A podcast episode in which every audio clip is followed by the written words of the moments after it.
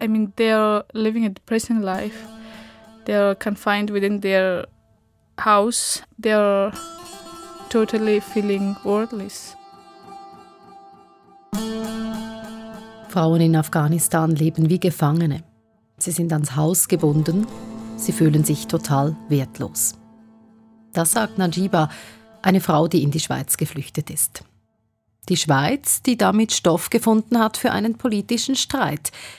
Es geht um die Frage, ob Frauen aus Afghanistan grundsätzlich als Flüchtlinge anerkannt werden sollen. Das war heute auch Thema im Parlament. Bei News Plus erzählt Najiba von dem Leben, das die Frauen in Afghanistan führen, unter der Herrschaft der Taliban. Und wir schauen uns genau an, warum sie zum großen Politikthema geworden sind. Mein Name ist Isabel Meissen, schön seid ihr da. We had a government which, you know, uh, offered a great opportunity to women, and um, women had lots of freedoms and rights. Uh, and they could uh, do anything that they wanted. Frauen hatten viele Freiheiten und Rechte. Sie konnten alles tun, was sie wollten, bevor die Taliban kamen. Frauen in den Städten, so wie Najiba Zardosht. Sie ist Ende 30, sie war Ökonomin an der Uni in Kabul. Andere Frauen arbeiteten als Polizistinnen, Pilotinnen, Künstlerinnen. Sogar in der Politik und in den Ämtern habe es viele Frauen gegeben. Und in der Freizeit seien sie in Cafés gegangen, in Restaurants.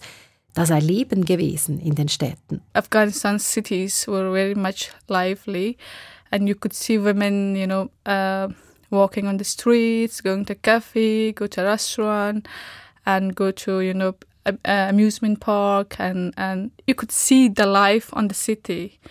Uh, but now when you look at the cities in Afghanistan, especially the Kabul, you don't see a woman on the street of, of, of the Kabul.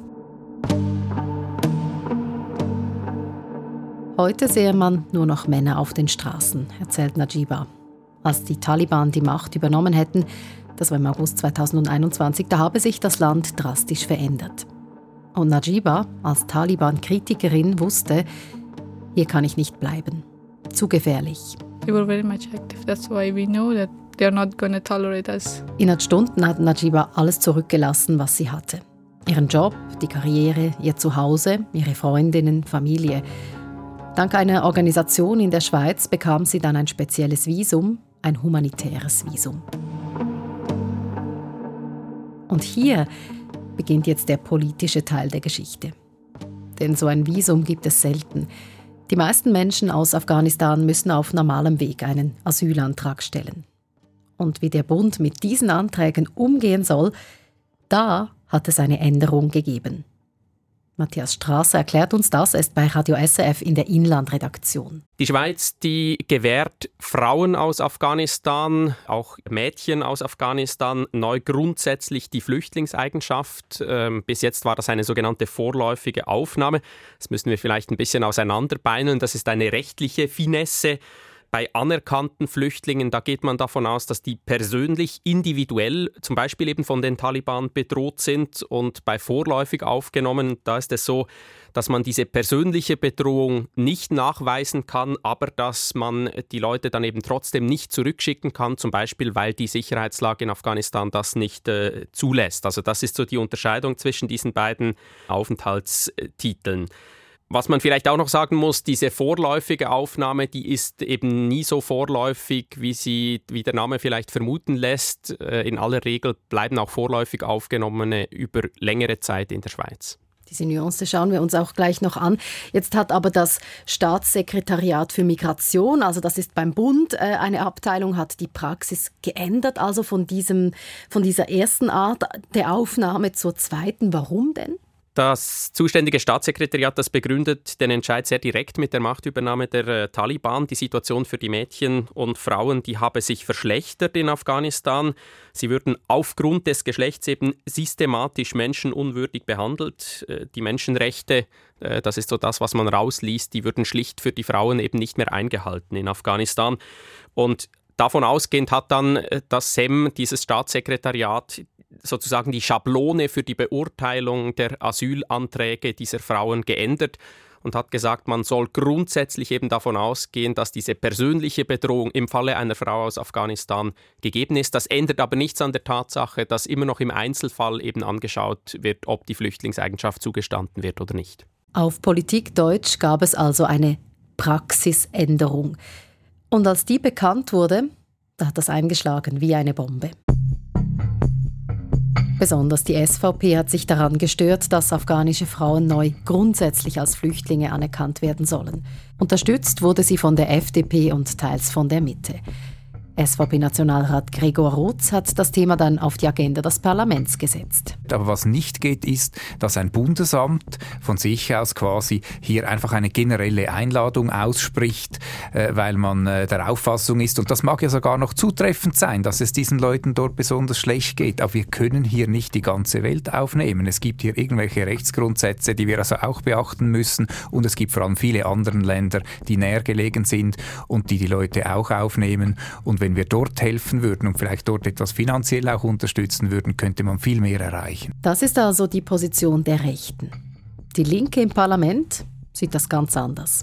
Ich glaube, mit gesundem Menschenverstand kann man sich keinen Grund vorstellen, weshalb genau diese Personen nicht Asyl bekommen sollten. Ich würde sogar so weit gehen, zu sagen, wenn Afghaninnen kein Asyl bekommen sollen, wer denn sonst? Das sagt SP-Nationalrätin Selin Widmer. Der Flüchtlingsstatus, der sei mehr als gerechtfertigt. Flüchtlingsstatus. Das sei eben ein ganz wichtiges Wort in dieser Diskussion, sagt Inlandredaktor Matthias Strasser. Denn wer den bekomme in der Schweiz, habe es etwas besser als jemand, der vorläufig aufgenommen werde. Für die Betroffenen heißt das eben einerseits, dass man äh, mehr finanzielle Mittel zur Verfügung hat. Es ist auch eine andere Perspektive. Äh, der vorläufige Status, der wird immer wieder verlängert. Die Flüchtlingseigenschaft, die wird für eine mittel- bis langfristige Dauer zugesprochen. Also da darf man auf absehbare Zeit dann, dann bleiben. Und dann ist das äh, Recht auf Familienleben, das äh, gewährt wird. Das ist natürlich für die Betroffenen auch ganz wichtig. Die Flüchtlingsorganisationen, die argumentieren da eine Person, die zwar vorläufig aufgenommen ist in der Schweiz, aber sich immer noch Sorgen machen muss um die Familie, um die um den Mann oder um Kinder, die da vielleicht im Spiel sind, auch um die Eltern, die kann sich in der Schweiz gar nicht darauf konzentrieren, sich äh, zu integrieren, eine Sprache zu lernen, einen Job zu suchen. Und deshalb sei dieser Flüchtlingsstatus wichtig für afghanische Frauen in der Schweiz. So lautet das Argument. Für diese Frauen setzt sich auch Najiba Zatosht ein. Vom Asylheim aus, bei Zug ist das, da schreibt sie Artikel, betreibt ein Online-Magazin namens Afghanistan Women's Voice. Ihr Fokus liegt aber auf all den Frauen, die noch in Afghanistan sind. Wie leben sie unter den Taliban? Was passiert mit ihnen? Und das ist übrigens auch für euch ein wichtiges Thema. Ihr meldet euch immer wieder mit Fragen zum Beispiel auf 076 320 1037 oder per Mail wie News Plus Hörerin Lucy, die hat uns auf newsplus.sf.ch geschrieben. Was Nadia Zatoscht an Antworten hat, was sie darüber erzählt, über das Leben in Afghanistan, das geht ans Herz. Frauen dürften keinen Job haben, nicht studieren, nicht mal umherreisen. Women cannot have a job. They cannot work outside. They cannot even uh, go to university. It's been uh, a year that women has been banned from entering the universities, and even women cannot travel alone without a, ma- a male relative being accompanied. And that male relative should be either a husband, a son, or, or a father. Ohne männlichen Verwandten dürften Frauen nicht einmal die Wohnung verlassen, auch nicht um einer bezahlten Arbeit nachzugehen.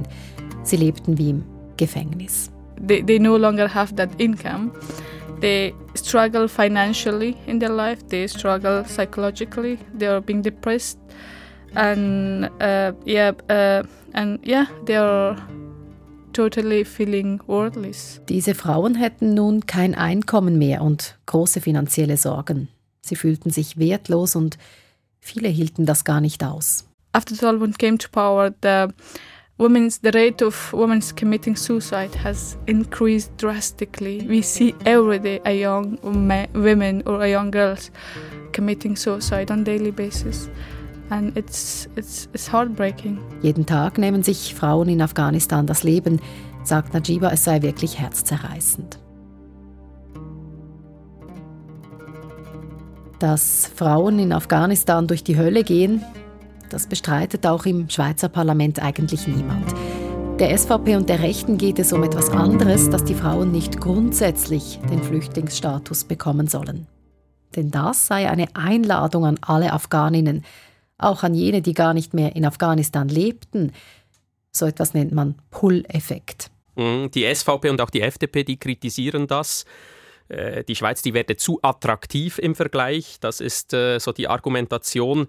Und sie sagen auch, es ist ja bereits heute gerade für Frauen eben unmöglich, eigentlich aus Afghanistan, aus dieser Bedrohungslage direkt in die Schweiz zu fliehen. Also die, die in die Schweiz kommen und diesen Antrag stellen können, die seien eben sehr oft dann zum Beispiel früher schon nach Pakistan oder in den Iran geflohen und dann von dort in die Schweiz gekommen und also aus einer relativen Sicherheit in die Schweiz gekommen, nicht mehr in dieser ultimativen Bedrohungslage.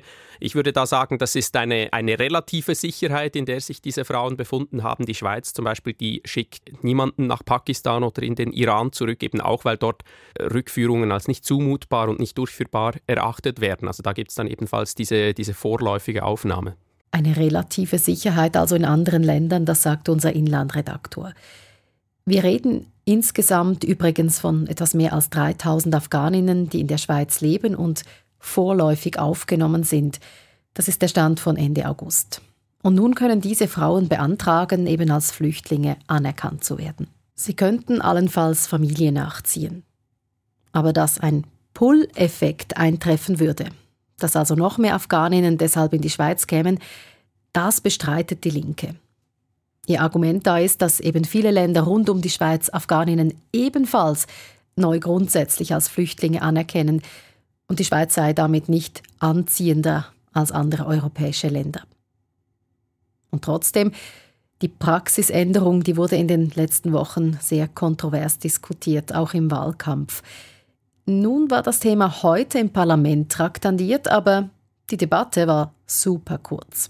Beschlossen wurde nichts, nur dass man die Sache verschiebt ich lese da schon auch so ein bisschen äh, vielleicht die Hoffnung der Kritiker mit raus, dass wenn die Suppe dann vielleicht einige Monate nach den Wahlen gegessen wird, dass sie dann ein bisschen weniger heiß ist, dass sie die Sache ein bisschen runtergeköchelt werden kann, dass es dann eben nicht mehr in einem so heißen politischen äh, Klima entschieden werden muss. Und wie geht es denn jetzt weiter für die Afghaninnen in der Schweiz? Also im Moment hat diese Praxisänderung Bestand, diese Rückkehr, das ist eine politische Forderung, die auf dem Tisch liegt, über die wird auch entschieden werden. Aber im Moment hat diese Praxisänderung Bestand. Die Hürden für Afghaninnen eben einen besseren Status in der Schweiz zu erhalten, die sind tiefer und die bleiben vorerst auch tiefer. Äh, das Parlament wird dann entscheiden, wie es mit dieser Forderung aus den Reihen von SVP und FDP umgehen wird. Es gibt da auch Unterstützung äh, aus der Mitte heraus. Also das Parlament ist im Moment etwa hälftig äh, gespalten. Es ist schwierig zu sagen, wie es dann am, am Ende äh, rauskommt. Aber ich würde sagen, jetzt heute mit diesem Aufschub, den man sich da gegeben hat, da sind die Chancen, dass diese Forderung zur Rückkehr zur alten Praxis, also diese Protestnote von der rechten Ratseite, dass die durchkommt, die sind heute sicher nicht gestiegen. Das würde heißen, dass Afghaninnen weiterhin den Flüchtlingsstatus bekommen in der Schweiz. Für sie alle hofft Najiba, dass sie ihre Träume verfolgen können, Frieden finden und frei sein. For women who are, who are living in Switzerland, I hope that they, they, they find a peace here, uh, a fulfilling life, a life that they can, you know, uh, pursue their dreams and, and be themselves and live a free life. Ein freies Leben in der Schweiz. Natürlich wünscht sich das Najiba auch für sich selbst, aber noch lieber würde sie zurückgehen nach Afghanistan, ihrem kleinen Sohn seine Heimat zeigen, denn sie habe eigentlich nie dort weggewollt, sie habe dort so hart gearbeitet für eine gute Zukunft, umsonst. I mean, I never imagined my life outside of Afghanistan. I worked, I studied hard, I wanted to work to a better life, a better future for Afghans. But yeah, it's, it's hard.